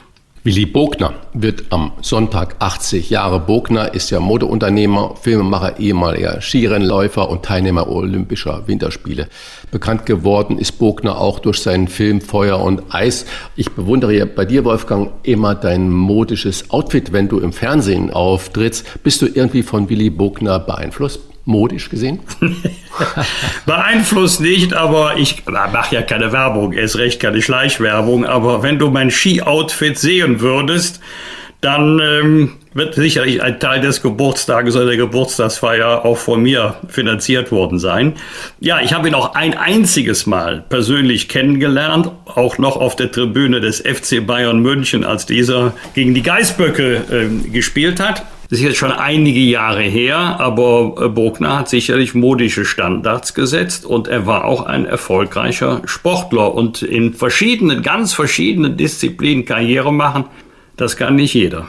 Am Montag ist um 20.15 Uhr im ZDF das Dokudrama Die Wannsee-Konferenz zu sehen, produziert von Oliver Berben. Anlass ist der 80. Jahrestag der Wannsee-Konferenz. Führende NS-Funktionäre hatten doch die Ermordung der Juden in Europa vorbereitet. Sie hat zwar nicht die Ermordung der Juden mit der Wannsee-Konferenz begonnen, aber das war schon eine Zäsur. Ab dann wurde es ja systematisch. An die Opfer des Nationalsozialismus wird in Deutschland außer am 9. November auch am 27. Januar gedacht seit 1996 auf Anregung des damaligen Bundespräsidenten Roman Herzog. Der Hintergrund am 27. Januar 1945 wurde das Konzentrationslager Auschwitz durch sowjetische Truppen befreit und es hätte auch gute Gründe gegeben, den 20. Januar zum Gedenktag zu machen. Das hat auch Christoph von Marschall in einem sehr, sehr lesenswerten Artikel im Tagesspiegel geschrieben, Ausgabe von Donnerstag. Also wer sich für die Thematik, genauer gesagt die Dramatik der Wannsee-Konferenz interessiert, das ist nur ein Spalter, aber sehr, sehr interessant geschrieben. Also das ist wirklich Qualitätsjournalismus. Dem sei dieser kleine Artikel zur Lektüre empfohlen. Am Dienstag beginnt um 11 Uhr im französischen Dom in Berlin eine Gedenkveranstaltung für Guido Westerwelle, der am 27. Dezember 60 Jahre alt geworden wäre. Wolfgang, wie nah warst du mit Guido Westerwelle? Wie hast du ihn in Erinnerung? Also ich möchte mich jetzt nicht mit Freundschaften schmücken, die es tatsächlich äh, so nicht gegeben hat, aber wir hatten ja vielerlei äh, Berührungspunkte. Wir haben ja denselben Heimatflughafen gehabt, Köln-Bonn. Wir haben also oft die Strecke gemeinsam zurückgelegt. Wir hatten auch privaten Kontakt in der Regel über ähm, Michael Mrons, seinen Lebensgefährten, äh, dann auch auf dem CHIO in Aachen, das wird ja ganz wesentlich durch Michael Mons bestimmt, organisiert, ist ja untrennbar mit seinem Namen äh, verbunden. Und ich erinnere mich noch an einen gemeinsamen feuchtfröhlichen Abend in einem italienischen Restaurant in Köln mit Guido Westerwelle, als er auf einmal ganz locker war, ganz persönlich wurde, äh, ganz anders, als man ihn so in der Öffentlichkeit kannte, sehr diszipliniert, manchmal sogar äh, hart. Ähm, ich hatte ein kleines Störgefühl, als er dann mit der 18 auf der Schuhsohle auftrat, mit dem Guido Mobil, also 18 Prozent als Zielmarke für die FDP. Damals gab es das erste Mal so die Debatte über eine eigene Kanzlerkandidatur der FDP. Kurze Zeit später ist die FDP aus dem Bundestag hinausgewählt worden. Aber als Bundesaußenminister hat er eine sehr, sehr gute Figur gemacht, untrennbar verbunden mit dem Thema arabischer Frühling. Ähm, ich glaube, da hatte Guido Westerwelle ähm, seine Rolle gefunden umso tragischer seine sehr, sehr schwere Erkrankung. Er ist ja viel zu früh gestorben. Er war ein unglaublich netter Mensch, sehr, sehr herzlich, sehr sympathisch, auch wenn er oft auf andere Menschen einen anderen Eindruck gemacht hat.